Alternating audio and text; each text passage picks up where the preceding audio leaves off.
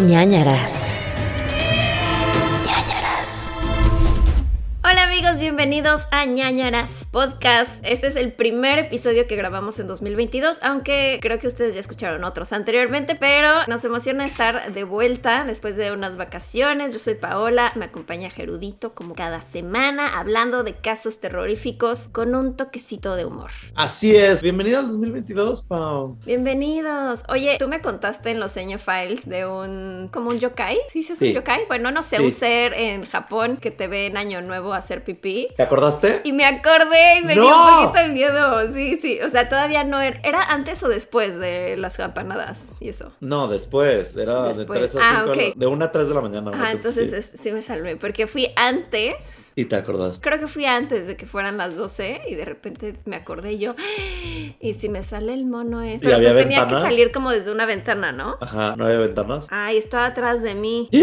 Chance sí estaba. ¿Qué tal que sí estaba? O sea, como que yo pensé viejito. al lado de mí, pero dije, pues no hay nadie. El viejito pervertido, el yokai pervertido. pero sí me dio mucha risa. O sea, como que fui al baño y me empecé a reír sola. Eso lo contamos en los Ñ Files, amigos. ¿Ustedes no tienen Sí. Ñ Files? ¿Qué onda? ¿Qué, onda? ¿Qué está pasando? Es su, puede ser su nuevo propósito de 2022. Sí, Volverse ya. un patroñer y apoyar Ya. a su podcast de confianza favorito. Que además me alegra que les haya gustado el nuevo experimento de cariñitos. Vi buena respuesta hacia cariñitos. No, amamos cariñitos. Todos yacieron. Les gustó, creo. Esto bonito. Yo lo disfruté. Yo también lo Es algo diferente. Y O sea, creo que lo que salvó el episodio fue tu historia, porque la mía estuvo muy X, pero No. la tuya fue muy divertida. No, los dos, los dos estuvieron buenos. Oye, ay, tú tienes cosas que contarnos, siento. Porque yo no tengo nada que contarles, no me ha pasado nada de terror.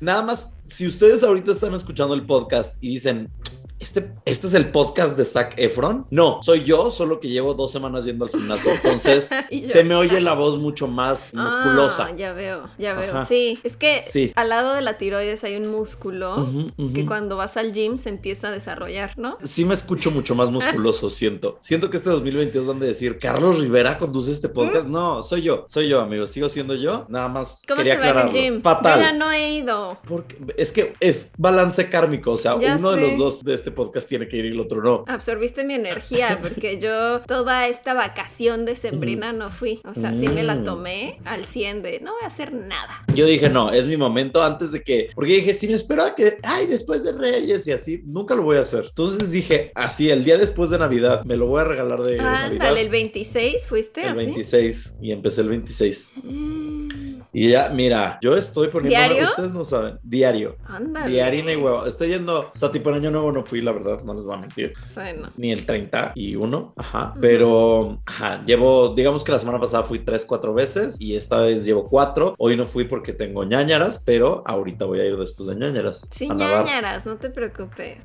No, Te dio ñañaras ir al me gym. dio ñañaras ir al gym. Entonces, eso. Pero bueno, tú tenías una historia así terrorífica que Ah, contarnos. le estaba contando a Jeru que se acuerdan cuando les conté de mi caso de Fort Langley, de este lugar que fui cuando fue octubre, que está cerca de Vancouver en Canadá, que ahí tengo familiares y amigos que viven por allá. Total que me contaron que desde hace unos meses había desaparecido una señora que vivía por ahí, que era creo que maestra de una escuela local. Y pues ponían por todas partes, ¿no? Sus letreros estos de se busca, si tienes informes, no sé qué, hicieron una super búsqueda por los bosques y no sé. Y pues ya encontraron que fue el marido.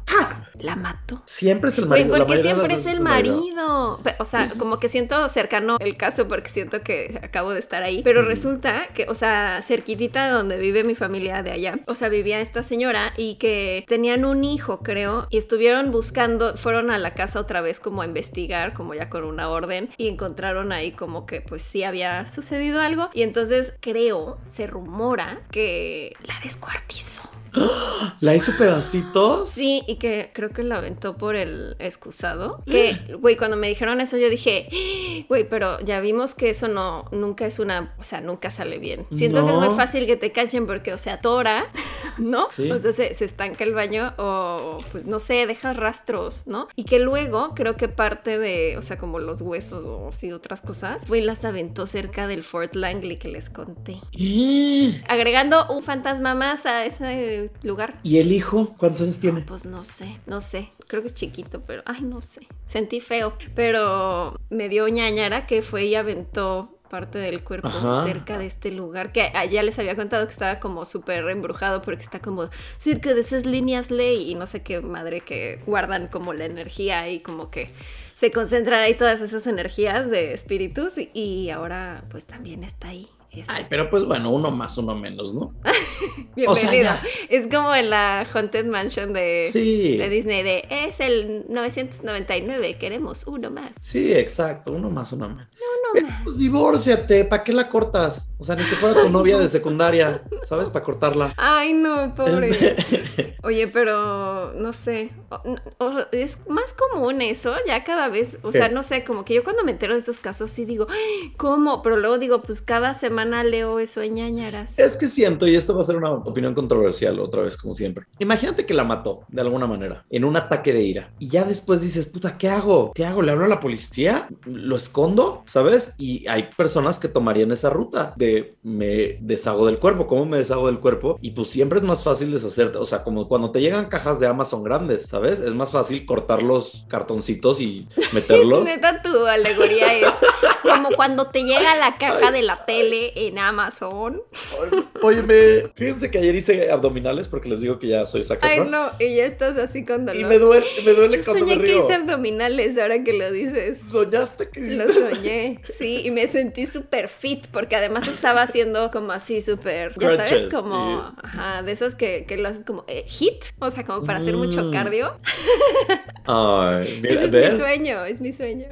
Amo que en tus sueños eres fit. Oye, qué fuerte historia. Me encantó. Ay, no, no nos encanta. Sí nos encanta. Nos, nos da el morbo, pero. o sea, no nos encanta No nos encanta. saber, o sea, No nos sí nos encanta. Para eso estamos en este podcast y para eso están ustedes escuchando. Ustedes quieren escuchar historias de descuartizamientos. No. Y miren, tenemos una reciente. Entonces, o sea, lo que me gusta es que ya lo atraparon y ya supieron que fue él y ya lo O van a sea, a está cárcel. arrestado, pero ya no sé más. O sea, porque de lo que pasó con el cuerpo, eso me lo chismearon, pero. Oh, nadie no sabe. Lo, no lo anunciaron así como.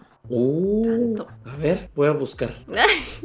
el chisme. Oye, ahorita de hecho me acordé de una recomendación porque yo no iba, o sea, como que dije voy a relacionar mi caso con la recomendación de hoy y entonces Ajá. te iba a decir mi recomendación hasta que te dijera mi caso, pero ahorita que hablamos de esto me acordé de una recomendación que sí quiero dar. Entonces voy a dar dos recomendaciones hoy. ¿Cómo Se llama Naomi Onotera y era una maestra de escuela. Pues sí, ¿no? ¿De qué otra cosa va a ser? Eh, Bueno, pues es de obra. Ya arrestaron al hombre y está en custodia y regresaría el 23 de... ah, ah, Ay, maldito. en la primaria. Ay, estaba muy linda ella. Bueno, no.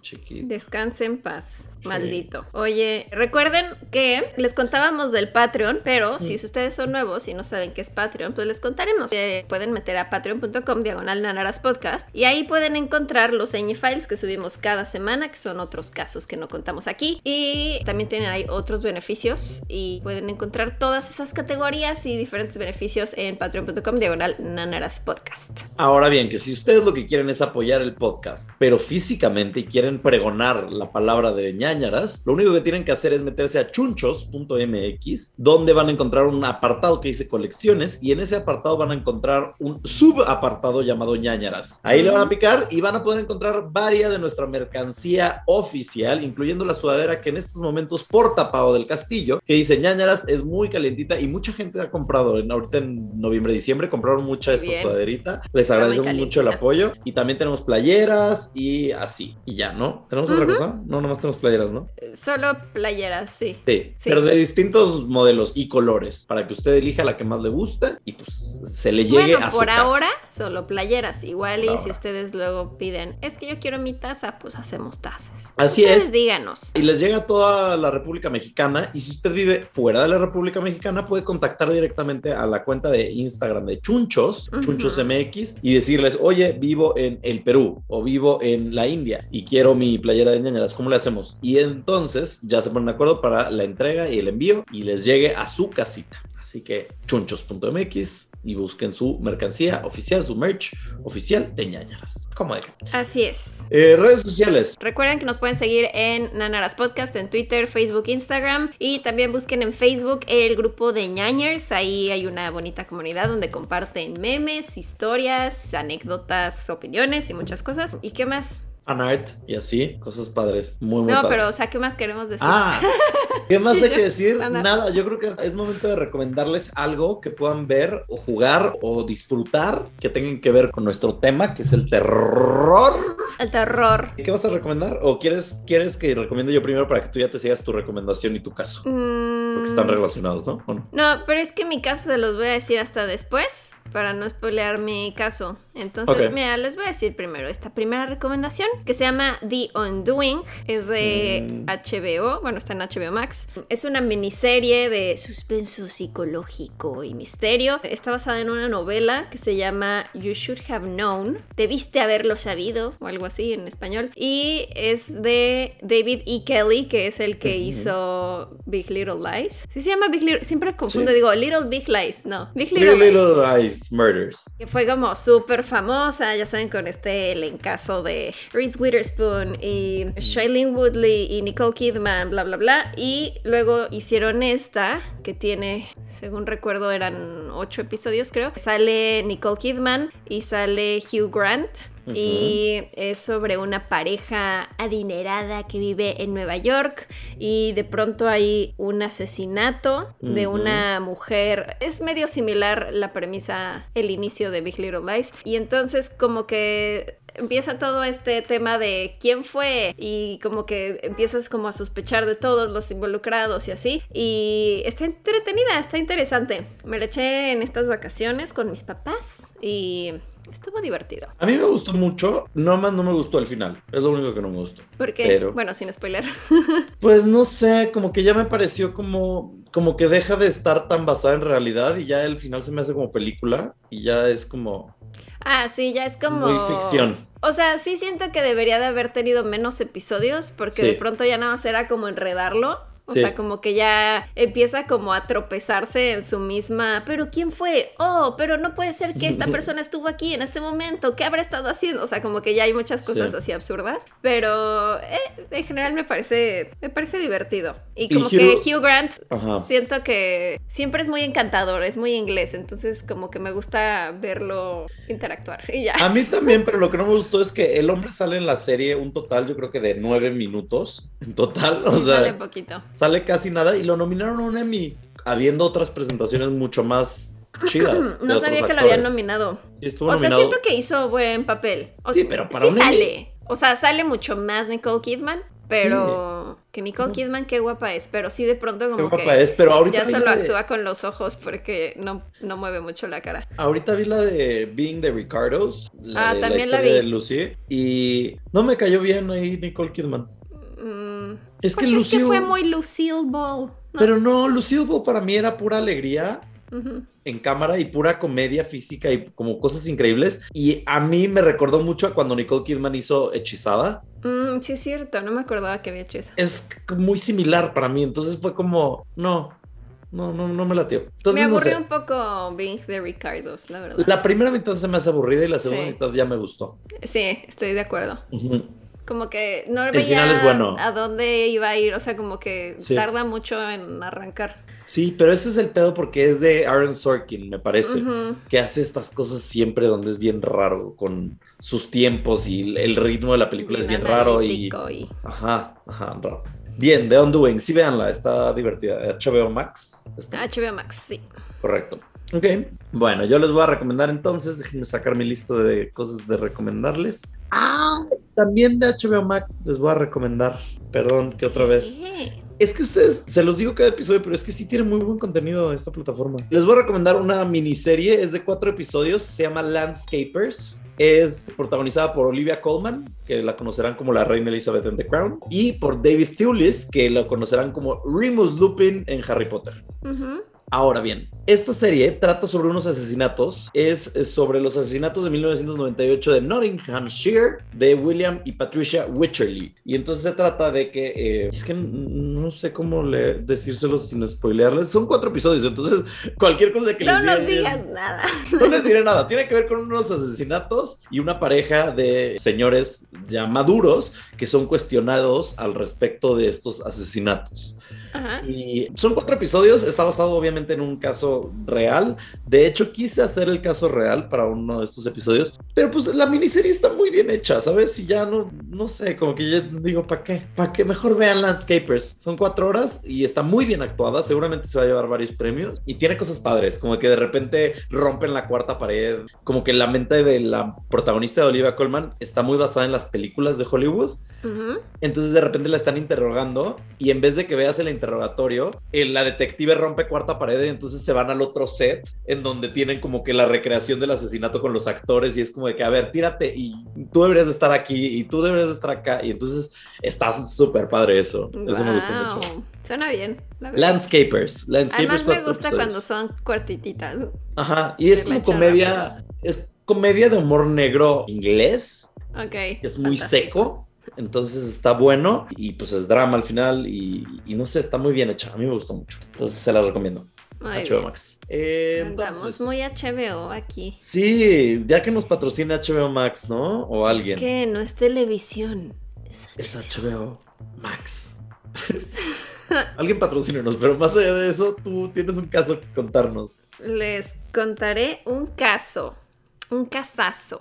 ¿Un que- cazón? un ¿Traes cazón? Que tal vez ubiques. Un Yo taco de cazón. no me acordaba de esto hasta que, o sea, porque vi una película Ajá. que salió en 1994 Ok. y mm, luego les contaré cuál es la película para no spoilear, pero como que cuando vi que este era el caso dije, ¡Ah! o sea, era real ese caso, yo pensé que era una película ya. Ok. Pero bueno, esto sucedió en 1954. En el cine estaba Los Siete Samurai, La Ventana Indiscreta, El Monstruo de la Laguna Negra. Y en el radio sonaban cosas que la verdad no ubico tanto, como Young at Heart de Frank Sinatra, Earth Angel de Penguins, que según yo es la que sale en Back to the Future. Earth Angel, Earth Angel, No me acuerdo. would you be mine? ¿No? No me acuerdo, lo sé. Y Cucurrucucú Paloma de Rosita Quintana. Cucurrucucú, Cucurrucucú. Es así. sí. Bueno, pues la tarde del 22 de junio de 1954, en Christchurch, Nueva Zelanda, dos chicas de 16 años llamadas Pauline Parker y Juliet Hulme salieron corriendo del el Parque Victoria para pedir ayuda. Pauline gritaba, Por favor, ayúdenos, mi madre se ha caído y se ha golpeado la cabeza con una roca y está cubierta de sangre, creo que está muerta. ¿Dónde? ¿En dónde? ¿Qué? ¿Dónde fue esto? En Nueva Zelanda. Ok, ok, ok, perdón. Ajá. Bueno, black- así no hablan en Nueva. Zelanda, pero... Cuando la policía llegó al lugar, el cuerpo de Honora Parker yacía en el suelo. Yacía, me encanta Estaba que ya. yaciendo. Ajá. Y su cráneo estaba destrozado, su rostro estaba desfigurado y cerca del cuerpo había un ladrillo bañado en sangre, envuelto en una media que tenía restos de sangre y cabellos. Ella solita, ¿no? ¿Qué Ella- fue lo que pasó ese Es- día? Es un suicidio. Me suena a suicidio. Me tropecé en esta piedra. ¡Au! Mira, quería ver la resistencia de mis medias. Le metí un ladrillo y de repente dije, mira, ¿qué pasa si lo aviento al aire varias veces y lo cacho con la cabeza? O sea, Como si fuera como lo hacen con las pelotas Con de fútbol. Ajá. ¿Cómo se llama ese, esa jugada o ese movimiento? ¿Ya sabes? como dominadas. Ajá, cuando, cuando le pegas como si fueras foca. Ah, no sé, si- según yo es parte de una cascarita, ¿no? O No dominadas. sé, no tenemos idea de ¿Por qué? fútbol en este podcast. ¿Por qué sacas un tema que ni tú ni yo vamos a poder resolver? Bueno, diré que entonces le hizo como foca. O como cuando agarras comida y la avientas al aire y la tratas de cachar con la boca, Sí, como una palomita. pero con tabiques. Exacto. Les voy a contar sobre estas chicas. Juliette Hulme nació en Inglaterra en 1938. Su familia tenía una muy buena posición económica. Su padre era un reconocido físico llamado Henry Rainsford Hulme y su madre era consejera matrimonial, pero desde que ella nació, como que nunca le dio cariño a, a Juliet, como que la rechazaba. No sé si fue como un baby blues, ya sabes, que luego. Como que la madre tiene alguna depresión y como que rechaza al bebé, pero nunca... Ajá, nunca quiso a, a Juliet, no le mostraba afecto y de hecho algunas fuentes cuentan que mientras sucedía un bombardeo, porque pues pasó en medio la guerra mundial, la segunda guerra mundial, su madre corrió a refugiarse, cerró la puerta del refugio y Juliet pasó la noche asustada afuera en la calle, lo que ¿Qué? le dejó un gran trauma y problemas de salud. ¡Qué perra! Güey, la peor madre del La siglo. peor. ¿Y por qué no le volvió a abrir? Pues porque estaban bombardeando, dijo, ya ni pedo, ya se quedó. Perdí a mi hija. Chin. Ups. Ups. Güey, ¿qué tan no te quiere tu mamá que cuando estén bombardeando se mete al refugio y te cierra la puerta? Sí, exacto. Ups. Güey, es que mi suegra siempre dice ups, pero o sea, de qué pon tú le puedes decir, oye mamá, tengo COVID. Ups. ¿Verdad? Entonces creo que no sabe cuándo está bien usar ups y cuándo tienes que demostrar como Me encanta. consternación. Ups. Entonces le cerró la puerta y después de eso Juliet empezó a padecer varios problemas respiratorios. La familia la obligó a pasar varias temporadas alejada de ellos. O sea, cuando se enfermaba más bien la enviaban lejos, como que decía, no, pues que la cuiden en un internado o algo, porque nosotros Ajá. no podemos. Entonces la enviaban a climas más cálidos, como por ejemplo a las Bahamas. La enviaban seguido a internados para que mejorara, hasta que en 1948 la familia se mudó a Nueva Zelanda, donde el papá de Juliet asumió el cargo de rector del Canterbury College de Christchurch.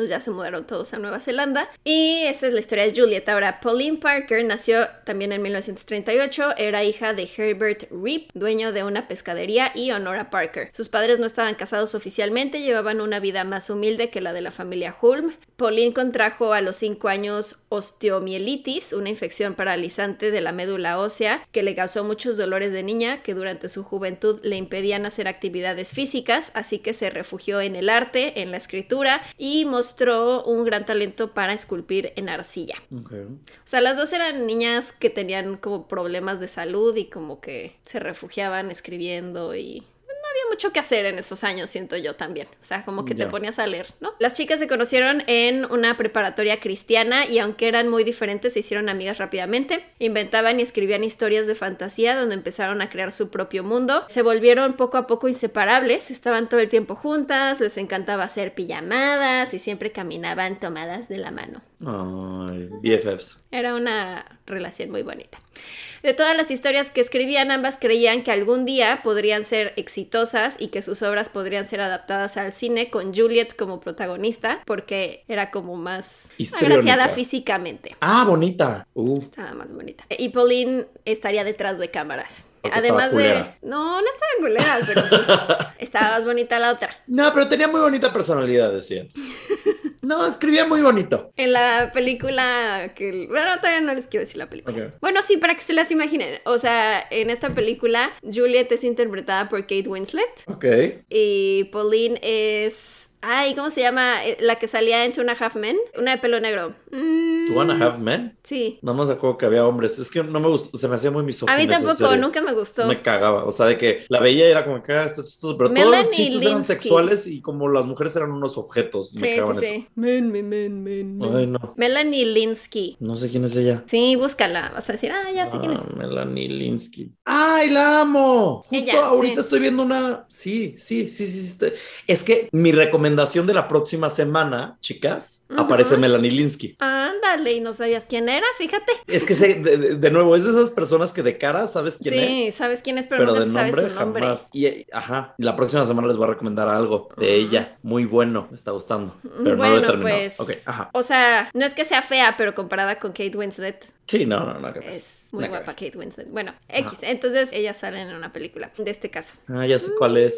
Ya me apareció, pero no he visto la película. No entonces. estés chismeando. No, Vale. ya sé, perdón. Pero es que me busqué a Melanie Linsky, me apareció la película, pero no la he visto la película, entonces no sé. Ah, ok. Entonces todo no bien. sabes el caso. No me sé el caso. Ajá, ok. Ay, es que no sé en qué me quedé. Mm, ¿En qué ah, estaba culera sí. la niña? Sí, sí, sí, que no, no dije eso. Bueno, el punto es que y decían, vamos a hacer historias muy famosas y las podremos adaptar al cine, no sé qué. Además de las historias y poemas que escribían juntas, Pauline escribía en un diario todo lo que vivían. En 1953, Juliet fue internada en un hospital porque le dio tuberculosis. Sus padres se fueron de viaje tres meses a Inglaterra Güey, qué poca madre. O sea, fue como de, ya se enfermó, pues vámonos a Inglaterra. Bueno, bye, la dejaron, Chao. ajá, la dejaron en el hospital a- al cuidado de enfermeras. Ah, Y pues pues, sí, va a estar Pauline- mejor cuidada. Sí, pero fue como de no queremos que nos contagie. Bye, nos vamos a Inglaterra. Ahí te quedas, niña. Bueno, pues entonces estaba en Inglaterra su familia, ella se quedó ahí tres meses y Pauline aprovechaba todas las oportunidades que tenía para ir a visitar a Juliet y además les escribía cartas cuando no estaba con ella. Y en uno de los una de las Esta- entradas que escribió en su diario, ¿Cuántos años me dijiste que tenían en este entonces? 16, bueno, en 15, 16. O sea, ya estamos entrando en un poquito temporada de Frozen. Sí, porque ya están grandes, ¿no? Sí, No es tan inocente Es- como... no sé. Porque también a los 15 las mujeres son como que eres mi mejor amiga y no quiero que nunca te pase nada. eh", Y hay como mucha amistad ahí, ¿no? Sí, pero Pero no sí lo ves como ya Frozenesco. un poquito frozen. Un poquito, no Un tanto. poquito. Ok. Un poquito. Como que huele a tortillería. Un poquito. ok, Así como un pescadito por ahí. Ajá. Como que huele a Home Depot. Como que hay muebles armándose por ahí. Ok, perfecto. Eh, bueno, el punto es que ah, una de las entradas que escribió Pauline el 15 de mayo fue: La señora Hulme me dijo que habían descubierto hoy que Juliet tiene tuberculosis en un pulmón. Pobre Julieta, solo ahora soy consciente del afecto que siento por ella. Casi me desmayo cuando lo escuché. Tuve dificultades para no llorar. Sería maravilloso si yo contrajera la tuberculosis también. Por, Pues para para que las dos tengan ella. tuberculosis, no. Sí, como de, ah, porque así puedo estar contigo todo el tiempo, ¿ya sabes? Ah, ya. En el hospital. Ya. El 16 de mayo escribió, pasé una noche espantosa, fue un alivio ver a Juliet luciendo tan bien. Estuvimos de acuerdo en que era una gran lástima que yo no tuviera tuberculosis también, y sería maravilloso si pudiera contraerla. Estaríamos en el hospital juntas y podríamos escribir mucho. Hemos decidido que somos las optimistas más increíbles. También me da un poco de cringe, la verdad. o Sí como están, que- sí están como un poquito, o sea, sí, sí se oyen sapeables. Como que me las imagino, ya sabes, agarradas de las manos dando vueltas así todo el tiempo. Como- Saltando, brincando. Sí, es como... Uy. Además tienes estar 16. Niña, Sí. ya.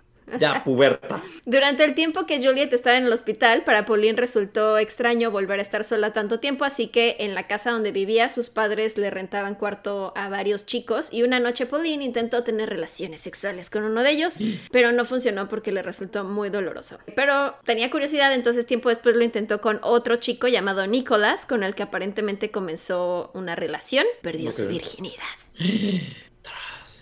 Entonces, o sea, como que No no, era no, era, como que no estaba enamorada de la otra, simplemente era como, o no sé.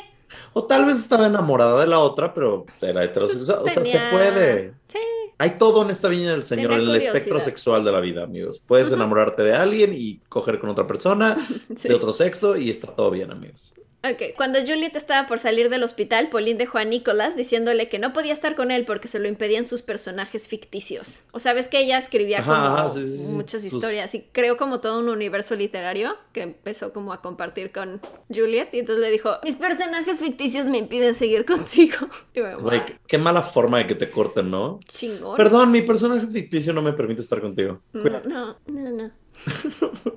y de hecho, en, en este universo, como que ellas dos escribían personajes sobre ellas mismas. Y por Ajá. ejemplo, el, el personaje de Juliet se llamaba Deborah. Siento que le pudo haber dicho, Deborah no me permite estar contigo. Es como, ¿quién es Deborah? Ujú. Mi personaje ¿Y por qué no te lo permitiría? No entiendo. Bueno, no sé. Los padres de Juliet regresaron y la dieron de alta. Pauline iba a visitarla con frecuencia. Como cada vez eran más cercanas, Honora, o sea, la mamá de Pauline, veía tintes románticos en su forma de comportarse.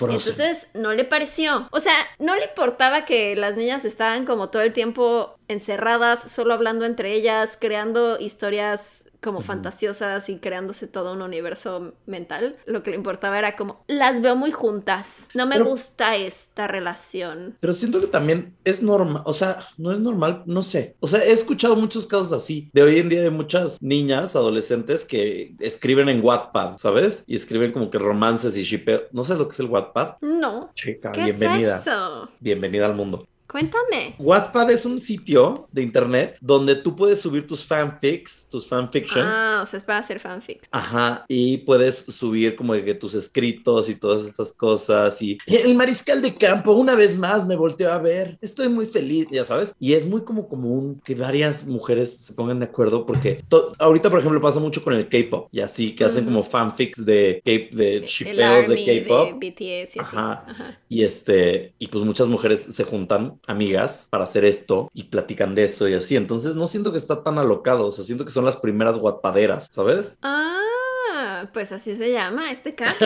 Listo. No se diga más. No se diga más. Yo no sé ni qué es eso, pero ya lo sé.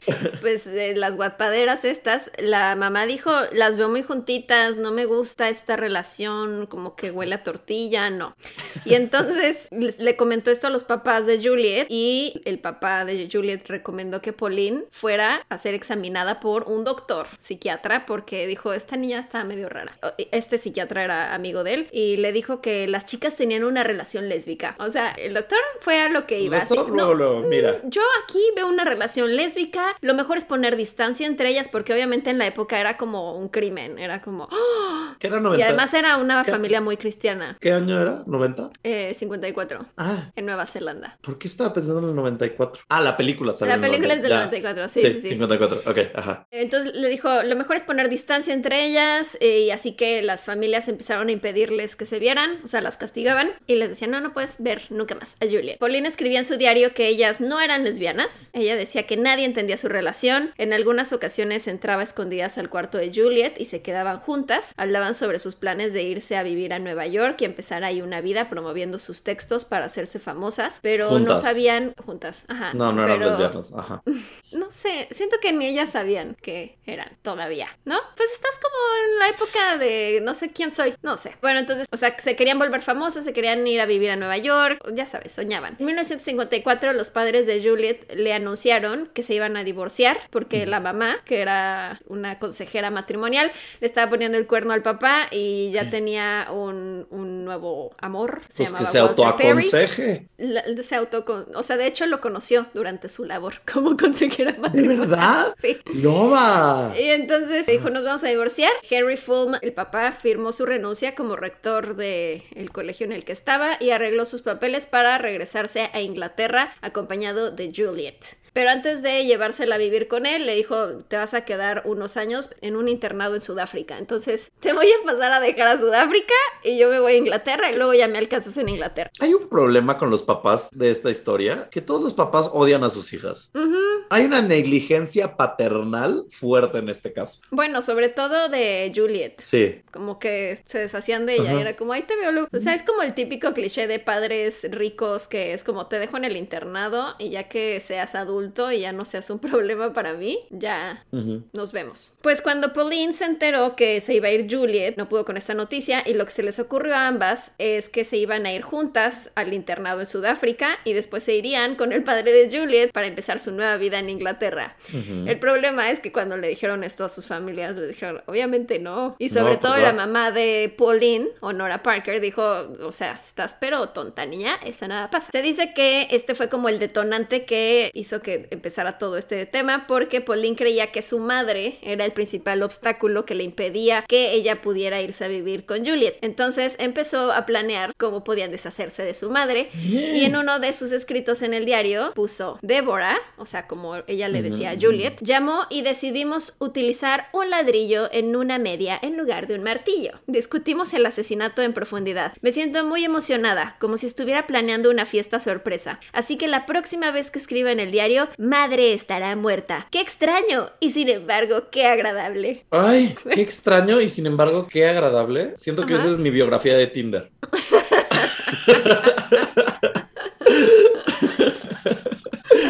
¡Qué extraño! ¡Qué y sin embargo qué agradable. Pues el día de los hechos, Juliet y Pauline invitaron a Honora a dar un paseo por Victoria Park, que era como su parque favorito, y el plan era el siguiente. Iban a caminar lo más alejado posible de la gente, se iban a ir como por un, un, un pequeño caminito que estaba ahí como perdido en el bosque. De repente Juliet iba a tirar una piedra rosa que se habían encontrado para que Honora se agachara a verla Es como de Tommy Jerry, ¿no? Sí, sí, poco. como de que, ay, se me cayó esta joya. Esta ah, piedra rosa. ¿Qué es eso, mamá? y entonces se iba a agachar Honora, la mamá, a, recogerla, y Pauline comenzaría a pegarle en la cabeza con un ladrillo envuelto en una media para que finalmente la tiraran por una colina donde no la pudieran encontrar. O sea, neta sí, como que pensó en la pantera rosa. Sí, y pensó, esa colina que, o sea, ya la avientas, ya nadie aparece, nunca nadie lo va a volver a ver. Sí, no, nada más como ese gritito de, uh, uh, uh, como de el Ajá. el Wilhelm Scream. Así, iba a caer nada más. Bueno, el, plan comenzó a cambiar cuando Honora les dijo que ya estaba cansada y que preferiría volver. Así que las chicas pusieron en marcha el plan de inmediato. Juliet se adelantó, tiró la piedra rosa y le dijo, ah, mira lo que encontré. Honora se acercó para verla y Pauline sacó el ladrillo y la golpeó en la cabeza, pero no lo suficientemente fuerte porque Honora trató de defenderse. Así que Pauline comenzó a pegarle repetidas veces en la cabeza ¡Ah! hasta que quedó inconsciente. Y luego le dio el ladrillo a Juliet y ella también le pegó. Y luego se fueron de ahí corriendo para pedir ayuda, entre comillas. Mm, muy salvaje, ¿no? Ay, sí, muy fuerte, muy, brutal. Ajá. Las chicas pasaron por alto que cuando fueron a pedir ayuda tenían los brazos llenos de sangre. Mm, suena sospechoso también son tontas, ¿no? O sea. Sí, o sea, para ser tan brillantes, creativas, inteligentes, creando todos sus mundos, como que les faltó más plan. O sea, estaba como ya muy desesperadas y fue como, vamos a hacer esto. Sí, ya, qué gran plan. Como que pensaron en el plan de asesinarla, pero no en cómo, lo que, en consecuencias, ¿sabes? O sea, les faltó pensar, ah, ok, ¿cuál es el punto? Si la matamos así, ¿cómo vamos a cubrirnos las espaldas para que no nos pase nada a nosotras? ¿Sabes? Como de que a quién vamos a culpar, este. Si la encuentran, ¿qué vamos, ¿qué vamos a hacer nosotros con, las, con la sangre que tengamos encima? O sea, nos vamos a poner unos guantes, este, cambiémonos de ropa, nos lavamos. O sea, hay muchas cosas en las que... ¿Por qué? ¿Para qué? ¿Y con qué finalidad? Exacto. ¿Sabes? Ajá. Bueno, pues tenían los brazos llenos de sangre. El padre de Pauline llegó para llevárselas a casa, limpiarlas y acostarlas en la cama. Suena muy extraña esta frase. Y el, el ladrillo. Eh, la policía acudió a la casa de Pauline para interrogarlas y ambas contaron su versión de los hechos. Lo que había pasado era que Honora se había caído y se había golpeado con una roca repetidas veces gracias a una convulsión. Ah, claro, sí pasa. Sí me ha pasado. Sí me ha pasado que me Le caigo. dio una convulsión y se pegó varias veces. Traca, traca, traca, traca. Sí, ajá, claro. Muy bien. Esta versión no convenció a la policía, obviamente, y volvieron nuevamente para interrogarlas. Fue entonces cuando Pauline confesó que ella era la autora del crimen y que Juliet no tenía nada que ver con esto. Confesó que golpeó a su madre repetidas veces con el ladrillo. Fue trasladada a la comisaría de Christchurch y fue acusada de asesinato. Cuando la policía revisó su recámara encontraron en el diario todo lo que había estado escribiendo desde que conoció a Juliet. Es que también, o sea, como porque llevas un diario diciendo, hoy voy a matar a mi mamá, voy a hacer esto, voy a usar esto. O sea, no tiene sentido. O ponlo en código, ¿sabes? Para que nadie, nadie se entere, pero es pedir que te cachen. Sí. Y entonces ahí decía todo, incriminando también a Juliet como cómplice. Eh, incluso escribió sus planes de matar a su madre, cómo lo harían. El diario de Pauline tiene 120 páginas y tiene anotaciones completadas casi todos los días de todo lo que hacían las chicas y del mundo que se inventaron juntas. Inicialmente crearon un universo literario, pero luego se transformó en una especie de fe, como en una alucinación en conjunto. Decían que eran profetas de su propia religión, a la cual llamaron el cuarto mundo, con todo y su propia mitología y criaturas celestiales. Oh. Y decían que entraban a esa dimensión en momentos de profunda espiritualidad. Por ejemplo, el 3 de abril de 1953, Pauline escribió, Hoy Juliet y yo encontramos la llave del cuarto mundo. Ahora nos damos cuenta de que la hemos tenido en nuestra posesión durante unos seis meses, pero solo nos dimos cuenta el día de la muerte de Cristo. Vimos una puerta de entrada a través de las nubes, nos sentamos al borde del camino y miramos hacia la colina y hacia la bahía. La isla se veía hermosa, el mar era azul, todo estaba lleno de paz y felicidad. Entonces nos dimos cuenta de que teníamos la llave. Tenemos una parte extra de nuestro cerebro que puede apreciar el cuarto mundo. Solo unas 10 personas lo tienen. Cuando muramos iremos al cuarto mundo, pero mientras tanto, dos días al año podemos usar la llave y mirar hacia ese hermoso mundo que hemos tenido la suerte de conocer. En este día de encontrar la llave del camino a través de las nubes. ¿Qué? Chica, sí Consíguete- tenías que ir a terapia, amiga, porque... consíguete un abaco, un Game Boy, algo. Lo que está cañón es que, o sea, siento que sí tenía algún tema que tenía que tratar psiquiátricamente Pauline y Juliet. Siento que es como el tema este de como folie de, ya sabes, como que Como las papás. Ajá, las hermanas Papin, que pues como que una le contagia más o menos la idea alucinatoria a la otra y la otra como que se la sigue y dice, ah, sí, sí, yo también lo veo. Pero, o sea, pon tú otra de sus llamadas, de sus entradas en el diario decía, ah, porque como decían que su religión, o sea, la religión cristiana era una farsa, ellas se inventaron esta religión de el cuarto mundo Ajá. y por ejemplo tenían días de celebración como el día de él. ¿Eh, ¿Él? ¿Quién es él? Ajá. El diablo de los... Siento los- que es como si fuera Dr. Seuss. Así como que. ¿Él que no era el diablo de las chicas superpoderosas? Creo que sí. Podría ser él. A ver.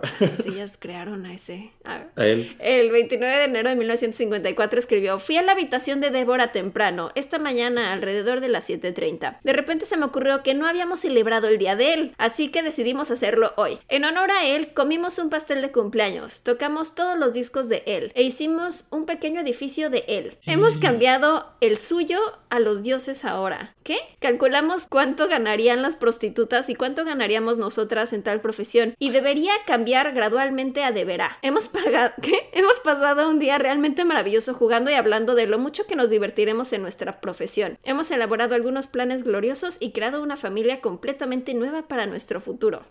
Oye, ¿no suena eso como a demonio? Suena como un culto de dos, ¿no? Ah, pero pues no puede ser como que un demonio sí les... Pues ahí les Una pos- pequeña posesión. Ajá, pues están como que celebrando el cumpleaños y es como un ritual de él Que y se van él. a volver prostitutas. Van a no volver qué. prostitutas y así. Ay, A lo mejor eran brujas. a lo mejor. Jóvenes brujas. Estamos decía. descifrando el misterio. Bueno, me voy a apurar porque esto es eterno. En el 19 de junio escribió, nuestra idea principal del día era matar a mamá. O sea, la mataron el 21 de junio. No, el 22 de junio. Esto fue dos días antes. Es un plan definido que tenemos la intención de llevar a cabo. Lo hemos elaborado con cuidado y estamos encantadas con la idea. Naturalmente nos sentimos un poco nerviosas, pero el placer de hacerlo es genial. Bien. Y el día de el asesinato lo puso, le puso de título El día del feliz acontecimiento. Oh, chiqui. No. chiqui. Estoy escribiendo un poco de esto la mañana de la muerte. Me sentí muy emocionada, como la noche antes de la Navidad. Sin embargo, no tuve sueños agradables. No, ¿Qué les niña, pasa? no. O sea, tienen un, o sea, están reales, están trastornados, o sea, como que tienen una percepción de la realidad que no es la real. Fuerte. Ambas chicas fueron llevadas a juicio y tras dos horas de deliberación analizando las pruebas fueron declaradas culpables de asesinato. Como eran demasiado jóvenes para ser llevadas a la horca, porque en esa época todavía usaban la horca, fueron encarceladas y separadas. Juliet fue enviada a la cárcel de Mount Eden y Paulina Paparúa no se les permitió volver a tener contacto de ningún tipo y después de cinco años salieron en secreto. Juliet fue la primera en salir de prisión, abandonó ¿Qué? Nueva Zelanda. Cinco años, sí. ¿Cinco años? Cinco años. No What es nada. fuck? No. O sea, salieron a los 21 años. Ajá. Perfecta edad para Sí. rehacer tu vida, para ser Exacto. lesbianota con tu amiga Y te guapadera. voy a contar cómo rehicieron su vida. Uy, estoy listo. Aquí está el chisme. Ay, me encanta. Bueno, pues Juliet fue la primera en salir de prisión, abandonó Nueva Zelanda y se cambió el nombre a Anne Perry. Ok. En 1979 se convirtió en una prolífica escritora de novelas de detectives y misterio ambientadas en la época victoriana. Tiene más de 60 novelas escritas y al día de hoy tiene 83 años de edad. O sea, esta mujer se Asesinó cambió a el nombre y y se se volvió volvió, famosa. una J.K. Rowling, o sea, de que era muy, muy famosa. Y de pronto en 1994, Peter Jackson, del Señor de los Anillos, Sí, ajá. un gran Top. neozelandés, kiwi, hace una película que se llama Criaturas Celestiales, protagonizada por Kate Winslet y Melanie Linsky, que habla sobre todo este caso. Y cuando salió esta película, como que se retomó como el interés en el caso, y entonces un periodista empezó a investigar más del tema, y entonces descubrió, no mames, Juliet Hulme ahora es esta, esta mujer que se llama Anne Perry y que es una escritora muy Ajá. famosa en Inglaterra. Y entonces se reveló como de, "Eh, ajá, ajá. ¿alguien sabe que esta ¡Qué mujer es la que fuerte! asesinó? Y entonces, pues sí, se le vino un poquito el teatrito abajo. Y, ah, por eso no les quería spoilear, pero sí, esa es la otra recomendación, criaturas celestiales, que el nombre se refiere justamente a... Las criaturas celestiales que vivían en el cuarto que ellas creaban. Ajá. Perry ha declarado actualmente que nunca tuvieron una relación lésbica. Ella dice, no éramos lesbianas. Perry dijo sobre su participación en el asesinato que tomó una muy mala decisión y que temía que Pauline se suicidara y que sería culpa de ella, entonces que por eso la ayudó. Pero estaba viendo una entrevista de esta mujer y súper creepy, o sea, porque empieza a decir como, ah, sí, es que cuando era joven eh, fui como que, como que se describe ella como víctima, o sea, como que formé parte de un homicidio como accesorio, así como como accesorio. Sí, porque ayudé a alguien a matar a alguien. O sea, es como ayudé a alguien, no mataste tú, o sea, no le pegaste tú, no lo planeaste tú, no, nada más ayudé a alguien porque si no esa persona se iba a suicidar y entonces yo lo quería impedir. O sea, claramente está como súper bloqueada de yo no hice nada, no fue mi culpa, yo no tengo pedo. Y luego le preguntan como de, oye, pero pues tu tiempo en la cárcel y así, y entonces ella dice como de, o sea, es que siento que yo ya pagué por lo que yo hice. Como que cinco años mataste a alguien, ¿de qué me estás Y le preguntan justo de, ¿y sientes que cinco años fue tiempo suficiente? Y así como, o sea, en el momento a mí se me hizo eterno porque no sabía cuándo iba a salir. Eh, o sea, no fue tanto tiempo, pero para mí fue lo suficiente porque una vez que estás ahí, o sea, como que el arrepentimiento viene de, de parte de uno, no de fuera. Y pues si uno acepta lo que hizo y que no quieres volver a hacer algo así, eso es suficiente. Y es como, ah, la señora ya está bien, no hay pedo. Y ahora escribe sobre asesinatos y le pagan por eso. Ajá, ajá, ajá. Chingón. Pues es que así debió de ser desde un inicio, enfocarse en su escritora y no matar a nadie. No mataras a nadie. Ajá.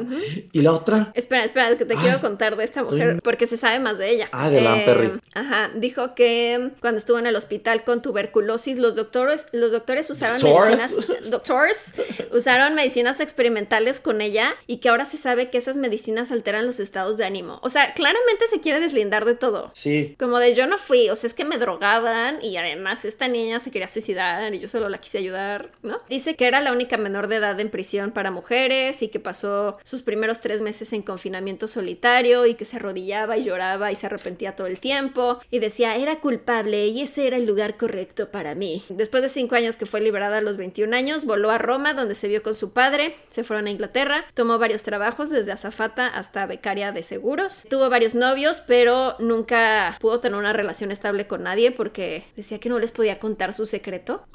Y vive actualmente con su hermano, que es un doctor jubilado que ahora se dedica a... como que es el ayudante de ella, o sea, que es su asistente y le ayuda a investigar para sus obras y todo. Viven en una granja restaurada en la costa este de Escocia. Ha vendido más de 20 millones de copias de sus libros y en 2019 sacó un documental llamado Anne Perry Interiors, en donde pues habla de todo esto, ¿no? Así como de, de su vida, de cómo vive ahora y, y además decía como no, y o sea que hasta eso cuando se reveló su identidad como que para ella fue quitarse un peso de encima, que porque toda su vida había vivido con este secreto y, y que le sorprendió que ninguno de sus amigos se alejó de ella. Y es como, sí, porque tienes tres amigos y uno de ellos es tu hermano. Fuerte que las cosas le salieron bien. Sí, ella es muy feliz. Sí, o sea, luego ve entrevistas de ella porque sí me traumé. Sí se ve que está medio rara la señora. Y luego de Pauline. Pauline salió de la cárcel y se llamó Hillary Nathan. se convirtió... Ahora es Hillary Duff. Hillary Nathan se convirtió en una católica devota, estudió una licenciatura y trabajó como bibliotecaria. ¿Devota y de sombrero? ¿Qué es eso? Ah, ya entendí. y yo, No Luego se mudó a Kent, Inglaterra, y tuvo su propia escuela de equitación. Pero también se me hace raro que se haya ido a Inglaterra, porque el plan original era, nos vamos las dos a Inglaterra. No Ellas siguieron con su plan. Ellas siguieron en su mente con su plan, aunque no se han vuelto a ver. Bueno, dicen. Dicen. Pero se mudó a Inglaterra, tuvo su propia escuela de equitación, se rehusó a hablar con la prensa y eventualmente se mudó a un lugar remoto en Orkney, Escocia. O sea, las dos viven en Escocia, pero no se ven, dicen. Claro que se ven. No manches. ¿Por qué se, vive, se irían las dos a Escocia? Yo lo que siento es que Pauline está buscándola. O sea, está como. La otra, como que ella quiso rehacer su vida y como que lavarse las manos de yo no tuve nada que ver. Porque la, loca es Pauline. ajá, le está buscando. Porque, güey, agárrate. Eh, o sea, actualmente es una. Actualmente es una ermitaña y Ajá. su hermana de hecho dice que Hillary siente mucha culpa y que continúa con su penitencia al mantenerse alejada de la gente. Pero en 1997 un hombre compró una casa y luego descubrió que había pertenecido a Pauline, que ahora se llama ¿Qué? Hillary, y encontró en la casa un mural pintado a mano donde hay varias imágenes alusivas a su relación con Juliet y que lo pintó en el 97, o sea, casi 60 años después. Claro, Sigue pintando cosas, claro. Está está súper creepy el mural. Te voy a mandar. Enséñanos. Espera. Si ustedes están escuchando este podcast a través de una plataforma de audio, pueden meterse al Instagram y Pau les va a poner la imagen. Ya debería estar ahorita arriba. Y si ustedes lo están viendo en YouTube, Pau nos va a mostrar, ¿no? Qué fuerte que la mujer todavía hace pintura. O sea, está, sigue ahí. Mira, está el mural. ¡Ah! O sea, es un mural así grande, ¿no? O sea, tampoco es la gran pintora. No, no, no. Pero, o sea, tiene así como imágenes de qué tipo esto, que parece, no sé, como Como unas. más Poison, Poison Ivy. Ajá, como unas flores y están Ajá. como siendo cortadas a- la mitad por un hacha. O sea, como que fueron separadas. Y tiene como muchos temas ahí como religiosos, no sé. O, pues, no sé, como que el sufrimiento. Pero, güey, ve esto. Ellas dos Son ellas dos envueltas en flamas. en flamas de la pasión. Parece como de bruja. Pero también Esto. parece como sexual, ¿no? Sí, y Están luego desnudas. dice, según en esta página, dice que así como ellas dos envueltas en flamas, es la manera en la que ella describió a- muchas veces en su diario cómo veía ella la relación entre ella y, y Juliet. O sea, ellas envueltas en flamas. Ah, Güey, pero 60 Ay, años, la mujer 60. sigue, Sí, pues sí. sigue pensando en esto y no lo ha dejado ir. La otra yo creo que sí, ya es como de, no me busques. O siguen matando, nada más que ya son buenas. Ya Y nadie lo sabe. nadie las cacha. Porque nadie El hermano, dudaría de Seguro ellos. el hermano sí les ayuda. Cómplice, cómplice el hermano. Sí, sí, sí. Hay que buscar asesinatos en Escocia, a ver si ha habido algunos sin resolver. Y pues esa es la historia de estas mujeres y lo que les decía de la película. O sea, yo la vi cuando era chiquita, no sé, de que seguro tenía como 10 años. La verdad nunca entendí que era un caso real. O sea, no entendí todo, obviamente. Porque sí, en la película sí te ponen mucho que es como una relación lésbica. Y como que creo que fue de las primeras cosas que yo vi así como Ajá. en mi mente infantil que decía como, ¿qué es esto? Porque, Pero ah, para mí tenía todo el sentido, era como de, claro, ellas se quieren mucho. Claro. O sea, yo lo veía muy normal, como pues se quieren mucho, no entiendo por qué sus papás no las dejan estar juntas. Y entonces cuando mataron a la mamá, me acuerdo que yo pensaba, pues es que sí, porque no las dejan estar juntas. Paola, Pero bloqueé por completo esta película hasta hace poco que vi este caso. Dije, no mames, no me acordaba que vi esto. Paola, Y ¿ves? que yo la eres- veía. Tú le diste la razón. 100% yo veía esa relación en la película y decía, claro, o sea, son perfectas juntas, ¿por qué no las dejan estar juntas? Muy fuerte, muy fuerte. Y en Vela. la película, sobre todo, se enfoca Tú eres mucho la más Peter Jackson. aliada de la comunidad LGBT Ya desde vi, niña. ya vi, ya vi. Ajá. Pero Peter Jackson se enfoca mucho como en explorar como este mundo Fantástico. del cuarto mundo que crearon. Entonces sí tiene como muchos momentos ahí de que entran en este mundo y no sé, como que hay muchas figuritas de arcilla que creaban de sus criaturas y así. Ajá. Y entonces como que son parte como del mundo en general, ¿no? O sea, como de lo que ellas se imaginaban. Pero, pero sí, me acuerdo de que las veía y de que decía, "Ah, se metieron a la cama. Pero Oye. yo lo veía muy normal. ¿Y dónde puedo ver criaturas celestiales? No sé, no la he visto hace mucho, pero me puse a ver como... Ah, ¿Ves que luego en YouTube su- suben como clips de la película? Movie clips o no sé cómo se llama eso. Y, y me puse a ver varios y yo, ay, claro, qué buena película. No sé la verdad si esté tan buena como yo recuerdo, pero a, a mí me pareció una gran película. Yo creo que está en. edad. Pues sí, yo creo que está en YouTube, porque no. Sí, rentenla en YouTube, debe de estar ahí. Sí, a ver, voy a buscar en En Amazon. una de esas está en Amazon. Ujú. Siempre Amazon tiene como que este catálogo enorme, ¿no? Sí, Heavenly Creatures o Criaturas Celestiales del 94. Mm, no está. Bien en- jovencita la Kate Winslet ahí. No está en Prime, pero bueno, véanla en YouTube, supongo. Ujú. Interesante, oye. ¿Cuánto asesinato? ¿Cuánto lesbianismo? ¿Cuánto, cuánta celestialidad? Te decía. Ujú, ujú. Es que además siento que, ¿te acuerdas que te conté de mi mejor amiga cuando era niña? La que yo le dije como, pues si tú tienes el disco de Faye, ¿por qué? Ya sabes. Ajá. O sea, como que ella ya había descubierto a Faye y nunca me contó y estaba hablando con otras niñas del disco de Faye y yo, pues yo me voy a comprar uno, los Es- dos. Ese disco de Fate te ha marcado en más maneras de las Pero, que. o sea, esa amiga para mí era, siento que así, era mi Juliet. Entonces cuando yo vi esa película, yo decía, pues claro, tiene todo el sentido. ¿Cuál era el disco de? Que era el primero. El de. Ay, que sale con una luna. ¿Cómo se llama? Ajá, Tierna la el noche. segundo, Tierna la noche. Tierna la noche, porque es Faye, Tierna la noche y el color de tus sueños. Aquí la discografía de Faye no se va a parar, amigos. Sí, sí, sí. Está bien, ok. Me gusta, me gusta Ay, tu, Pues sí, mi momento, tu momento de criatura de celestial. criatura celestial. Si eres. Ay, lo siento, pero. No, pues ¿por es que sí tenían una relación muy linda. Pero no, siento que sí tenía que tener ayuda psicológica Pauline. Sí, la pero otra tal vez. solo se dejó influenciar. Sí, pero tal vez era por la época, ¿sabes? Hoy en día no Mm. hubieran asesinado a nadie porque hoy en día le hubieran dicho como que, ah, es lesbiana. Ah, ok. Sí, Pues ya vimos euforia. ¿sabes? Sí. que ya- Y ni siquiera eran lesbianas. O sea, no, No, no siento que hayan sido lesbianas. ¿Tú sí? pues yo creo que te puedes enamorar de una persona independientemente de su género. Sí. Y tal vez es lo que pasó, porque claramente, pues no, lesbianas no eran porque no tuvieron relaciones sexuales, ¿no? Entonces no había esa atracción sexual. O no sabemos. Bueno, hasta donde sabemos. En la película sí. Bueno, pero la película no, no sabemos, sabemos. En la vida real nunca dijeron eso, ¿o sí? Pues no. Ella misma dijo, nunca fuimos Ella dice lesbianas. no. Pero pues obviamente también el Peter Jackson, siendo un hombre, dijo, ay, de aquí voy a sacar que sea Carnita. más explotativa la película. Ajá, ajá. Y después hago Two and a Half Men, Mm, men, men, men, men, men. dirigida por Peter Jackson. Eh, Con elfos.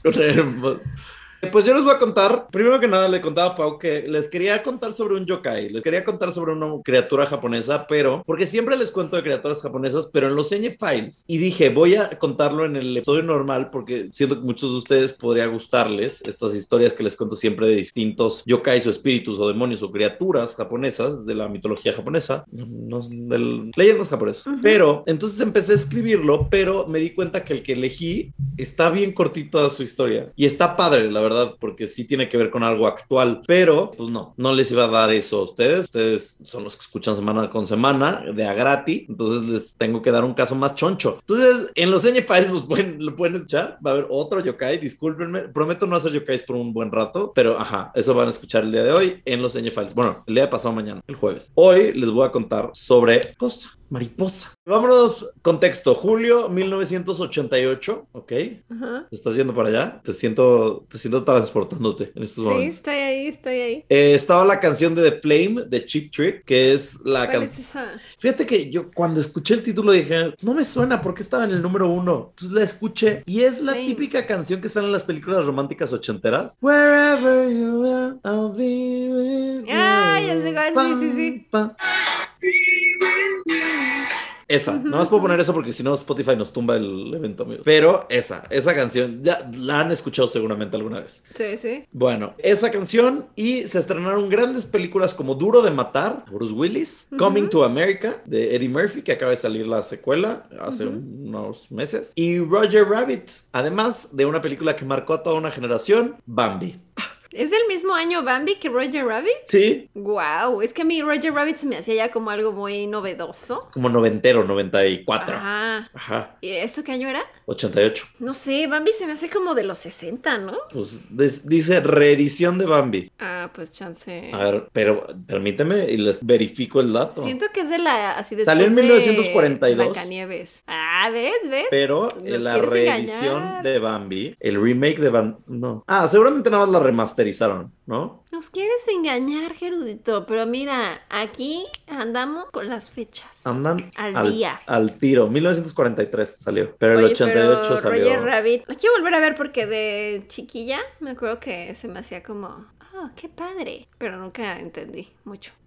Era como para adultos, ¿no? Sí, Qué sí. gangsters. Yo la vi hace poco. Jessica Rabbit. Hace como, dos años la vi. ¿Y Es está buena? aburridísima. ¿Ah, sí?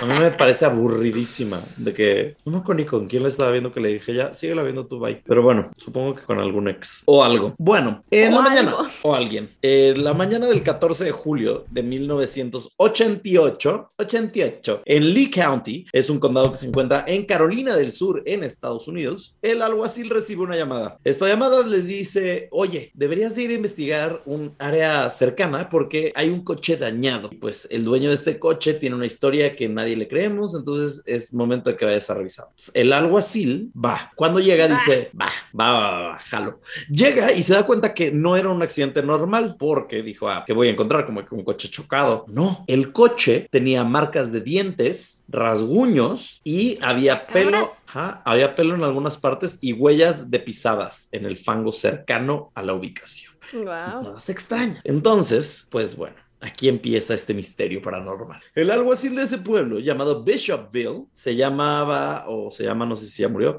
Liston Truesdale. ¿Ok? Liston Truesdale, en esa semana, después de que va a ver el coche y ve estas cosas, dice, wow, esto está raro. Y en los siguientes días empieza a recibir llamadas de personas que dicen, he visto un humanoide, o he visto algo, he visto un monstruo, he visto una criatura en el pantano que está en esta zona. Entonces él dijo, mira, yo no creo que sea un monstruo, porque es 1988, ¿sabes? O sea, somos modernos, no estamos en 1810. Es un alien. Ajá, o sea, será otra cosa, pero un monstruo no es. Sí, no. Entonces le preguntó al dueño del coche qué es lo que había sucedido. El dueño del coche era un adolescente de 17 años llamado Christopher y Christopher le dijo, mi auto fue dañado por una criatura que mide 2 metros, es de color verde, tiene tres dedos Hmm. y ojos rojos y está totalmente cubierto por escamas. Ok. ¿Ok? ¿Como una sirena? Eh, no, prepárense porque este, este caso tiene que ver con la película del momento porque es el Dr. Connors, el hombre lagartija. Literal, si ustedes vieron... Lizardo, sí. Ajá, Era como un reptil. sí. Literal, si ustedes vieron la película de eh, el, el increíble hombre araña, no, Sí, amazing. ¿Cómo era? ¿De- ¿El asombroso? El asombroso hombre araña. Ay, qué pochos, Sí, lo sentimos. X, la de Andrew Garfield. Si vieron la película de Andrew Garfield o, spoiler alert, vieron la nueva película. Ah, eso sale en el trailer, no hay pedo. O vieron la nueva película de Tom Holland de Spider-Man sin camino a casa o sin regreso a casa o no sé cómo se llame. Sin camino a casa. Sin camino a casa. Bueno, ahí aparece un hombre lagarto, un hombre lagartija, que es el Dr. Ujú. Curtis Connor. Bueno, pues igualito, idéntico, Tenía una bata y todo. sin bata, pero en, en mi mente sí la traía, pero sí, no. está más padre. Ajá. Y entonces Christopher le dijo, yo iba manejando de regreso de mi trabajo. Él trabajaba en una cadena de comida rápida. No sé cuál, no especifican si era un McDonald's, Burger King, Wendy's, Ok. Whataburger. Se me antojó muchísimo. Ay, sí. Ay, pero estamos a dieta. Oh, No se puede. oh, sí. ¿O sí? ¿O nadie O me va a ver? Mira, aquí no se juzga en este podcast. Hagan lo que los haga feliz. Voy a hacer ejercicio. Voy a hacer un poco de cardio y en la noche veo. Ay, No, sí, porque es mejor si te la comes en el ¿Me vas a que en alburear? la noche. Me vas a alburear, Paula, Castillo, en el podcast. Es mejor en el día que en la noche. Mira, yo en me la la, noche cae pesado y Yo es más difícil que la digieras así. Como dice Pedrito Sola, a mí me encanta comérmela toda. Entonces, ¿Has visto ese clip? No. Este- Ay, se los voy a poner, amigos. Yo sé que esto no tiene nada que ver con el podcast, pero por eso es la maravilla y la bendición de este podcast, que podemos Ay. desvariar de repente. ¿Es Yo- reciente esa, ese comentario? Este. Oye, como cuando nos enteramos que Pedrito Sola había dicho algo de Andrés Navi, pero nunca supimos que, sí, es cierto. que creo que había dicho como, ay, qué guapo ese youtuber, Ah, ah, ah, ah. pero luego borró el comentario porque le dijeron que era menor de edad, aunque no es menor de edad. No es menor de edad, nada, menor de edad. Bueno, eh, di- ve, esto fue hace como cinco años. Yo tengo el talento, pero de comérmela. Bueno, no digamos ese. La comida. Yo tengo el talento, pero de comérmela. Bueno, no digamos ese. La comida. Ese ya sabía que iban a voltear. Y lo mejor, y lo mejor que es, es que es en un segmento donde tienen un niño de Masterchef Junior. no. Preparando la comida. No, no. Y Pedro solo diciendo, yo tengo el talento, pero de comérmela. La comida. Ay, lo amo mucho. Ay, bueno, el punto es que, ajá, nos desvariamos, perdón. Nos gustan las hamburguesas. Me gusta el desvariar. ¿En qué estaba? Ajá, Christopher les está contando, ¿no? Trabajaba en estos lugares y entonces y venía de regreso, iba camino a su casa cuando se le poncha la llanta. Esto fue el 29 de junio. Se bajó, la cambió y cuando se iba a subir de vuelta a su coche, volteó y vio una figura. Y esta figura era una criatura que se acercaba rápida y velozmente hacia él. Entonces se sube en, en friega. al- no sé por qué dije, no voy a decir en chinga, no vaya a pasar algo. Uy, se sube como Bólido. Pedo de indio, pedo de indio es una grosería. O sea, es como racista. Nunca había escuchado eso. ¿No? Ay, No. se subió como pedo de indio. Sí debe de ser súper racista esto. Nunca lo había escuchado. Como decir, ay, metió mano negra. ¿Sabes? No hay que usar esas frases, perdonen. Nunca lo había escuchado. Como pedo de frijol. bólido, como bólido. Como bólido, como meteoro. Entonces se sube como meteoro al coche y va a prender el coche y, a- y alguien trata de abrir su manija de la puerta. Y entonces prende el coche y acelera, ¿no?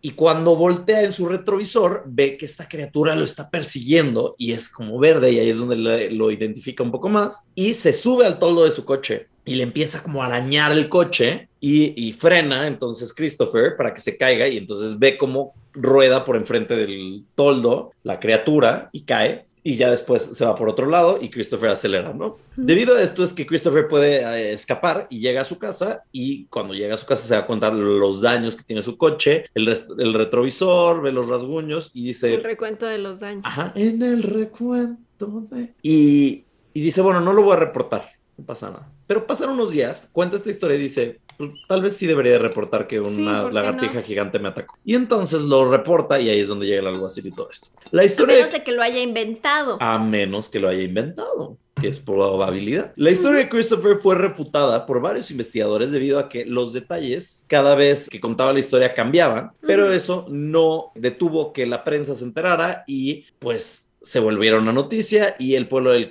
este pueblo de Carolina del Norte, del Sur, Bishopville, empezaron ya a vender eh, merch de Lizard Man, el hombre lagartija, y los mismos gobernantes dijeron, ah, pues es que está bien porque es un buen incentivo para que consumas local. Entonces, venga, venga Lizard Man, lo adoptaron muchísimo. Y los investigadores lo que decían es, si es una criatura tan agresiva como para per- perseguirte y rasguñar el coche y todo esto, debería de haber más historias, ¿sabes? O sea, atacaría a más personas o más cosas. Pues le hicieron la prueba del polígrafo y los resultados mostraron que sus declaraciones eran, no eran 100% honestas y dijeron... Yo siento que está mintiendo. Ajá, y dijeron también, ¿por qué no hay fotos de tu coche destruido? Nadie le tomó fotos, ni el alguacil Ah. ni nadie. Entonces fue como en muy el raro. 88 ya había En el cámaras, 88 ya había sea. cámaras, ya lo podías revelar en Costco. Y eh, pasaron las semanas y de repente el alguacil empezó a recibir más llamadas de avistamientos de la criatura. Mm. Más de 11 personas revelaron que la vieron en algún punto, en distintos lugares, y dijeron, eh, es que ven a ver lo que pasó, y entonces había más objetos dañados, incluso árboles, copas de los árboles arañadas y cortadas. Entonces decían, sí está raro, o sea, O sea, si es muy alto o puede saltar muy alto. puedes escalar como una lagartija. No sé. Y tiene mucha ira. Ajá, como el Dr. Connors. Eh, El lagartón este, lagartijón este. eh, ah, lo más raro de todo esto también era que las pisadas estas que te digo que encontraron en el fango y en la tierra alrededor de estos avistamientos eran unas pisadas que los investigadores y los estudiosos al respecto dijeron no son de ningún animal conocido y por cómo están hechas no puede ser de ningún animal mutado, o sea, ninguna de que cruza de, no sé, un lagarto con un burro. No lo sé. El punto es que parecería que son huellas como de un dinosauroide. Dinosaurioide. Ok, un dino. Un dino. Es como un dino. sí, Es como, sí, como la, la serie esta de dinosaurios que terminan extintos y les cae el meteorito. Así, Ajá. como el hijo. Así era. Sí, estaba... ¿Roy o cosa? Robbie o Roy. o- Robbie. ajá, Roger. algo así. Ajá.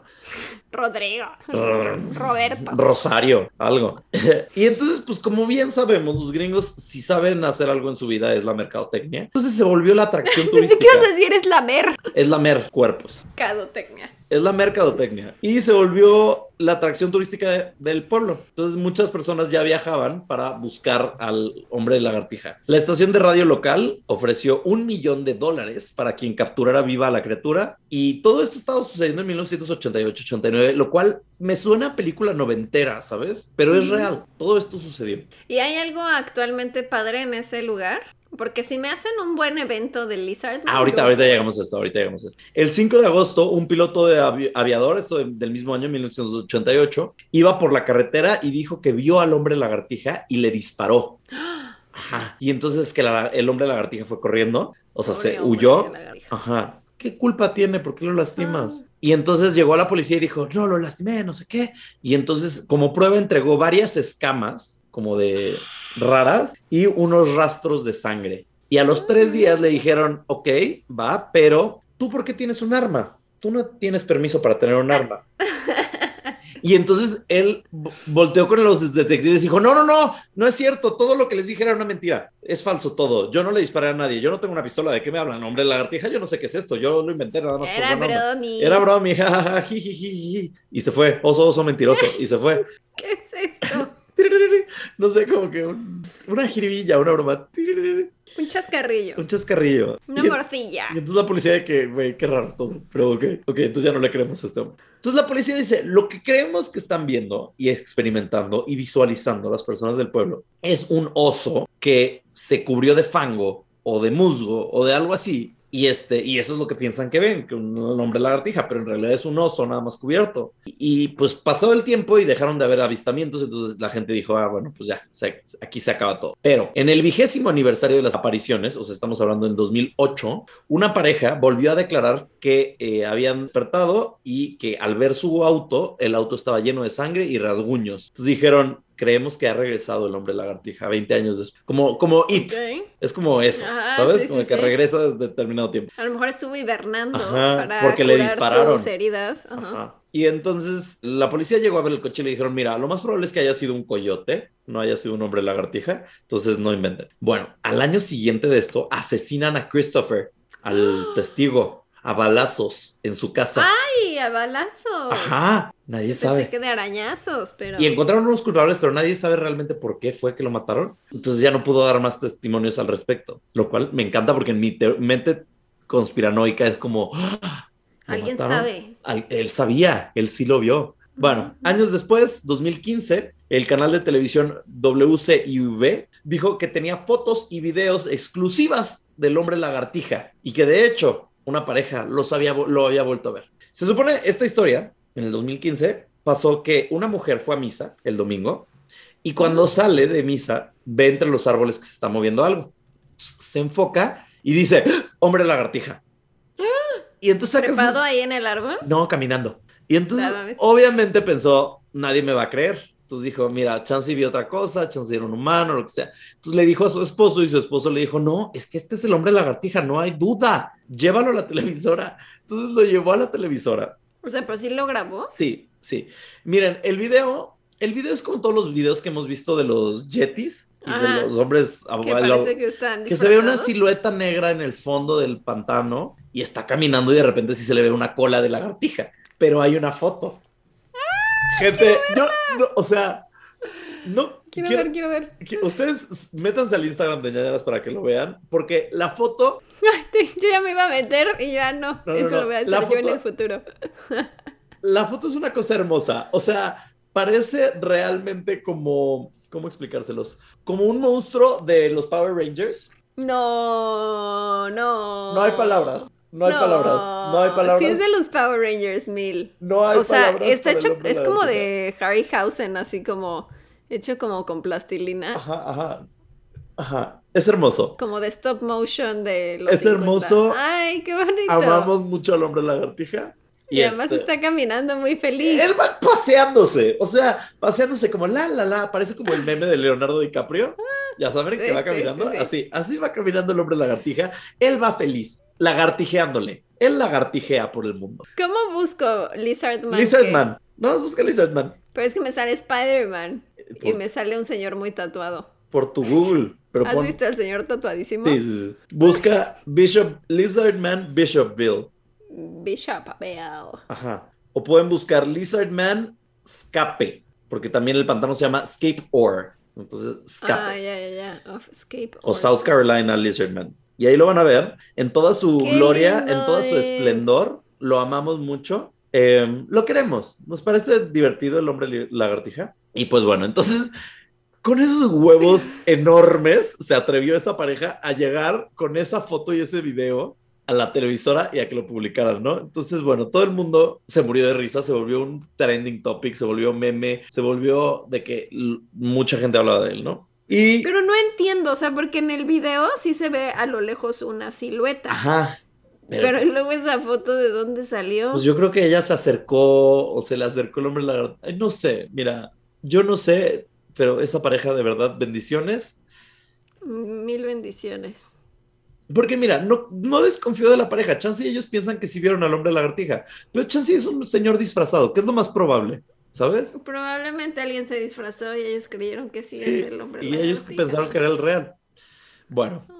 Eh, los residentes de Bishopville están muy felices de la leyenda del Lizard Man. Están emocionadísimos, aman la leyenda del hombre lagartija y dicen que quieren, eh, ya, ya están haciendo la celebración, ya hay un festival, el Festival del Hombre lagartija.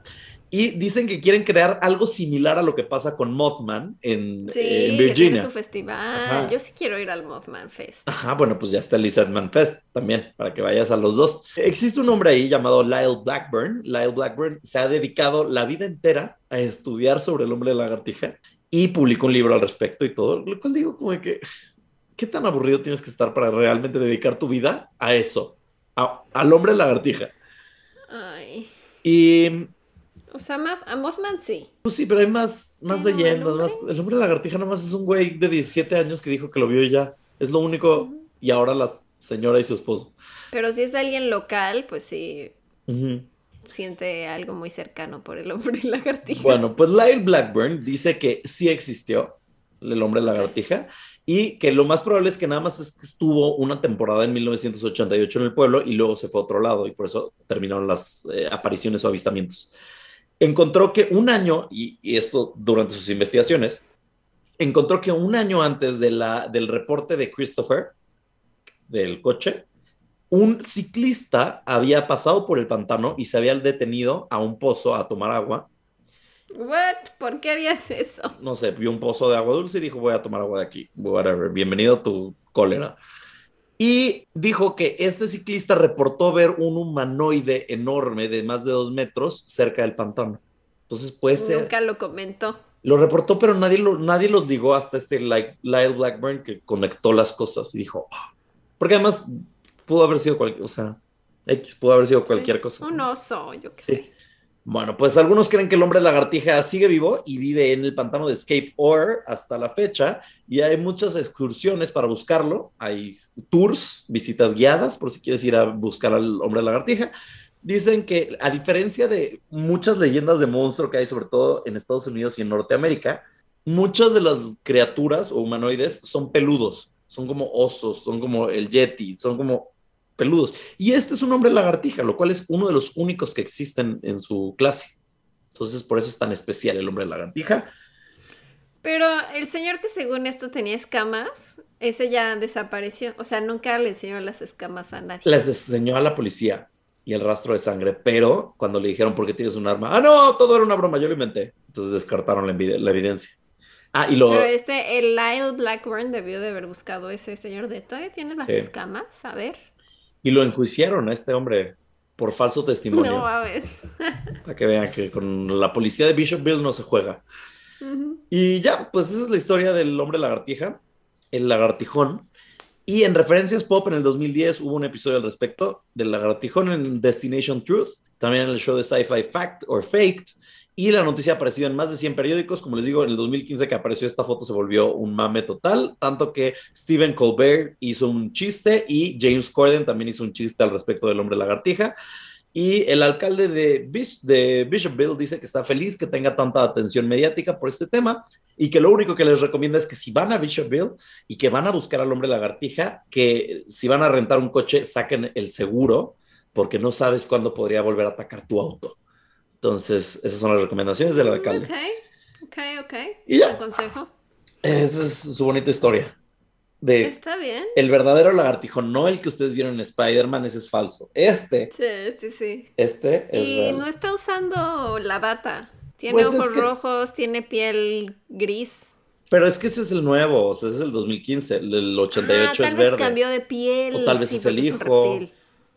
O tal vez es, y, mm, Me no encanta sé. cómo camina, es lo máximo. Es que si vieran, si ven la foto lo van a ver caminando tranquilo, feliz, como que no hay Mm, problemas en la vida. Lagartijeando. Lagartijeando. Ojalá todos lagartijeáramos como él, de verdad. Sí. Les deseamos un 2022 muy lagartijeado. Lagartijen con todo lo que puedan. Ajá. Es parece que está escuchando música a Lady Gagartija, ¿no? Ajá. Como de que.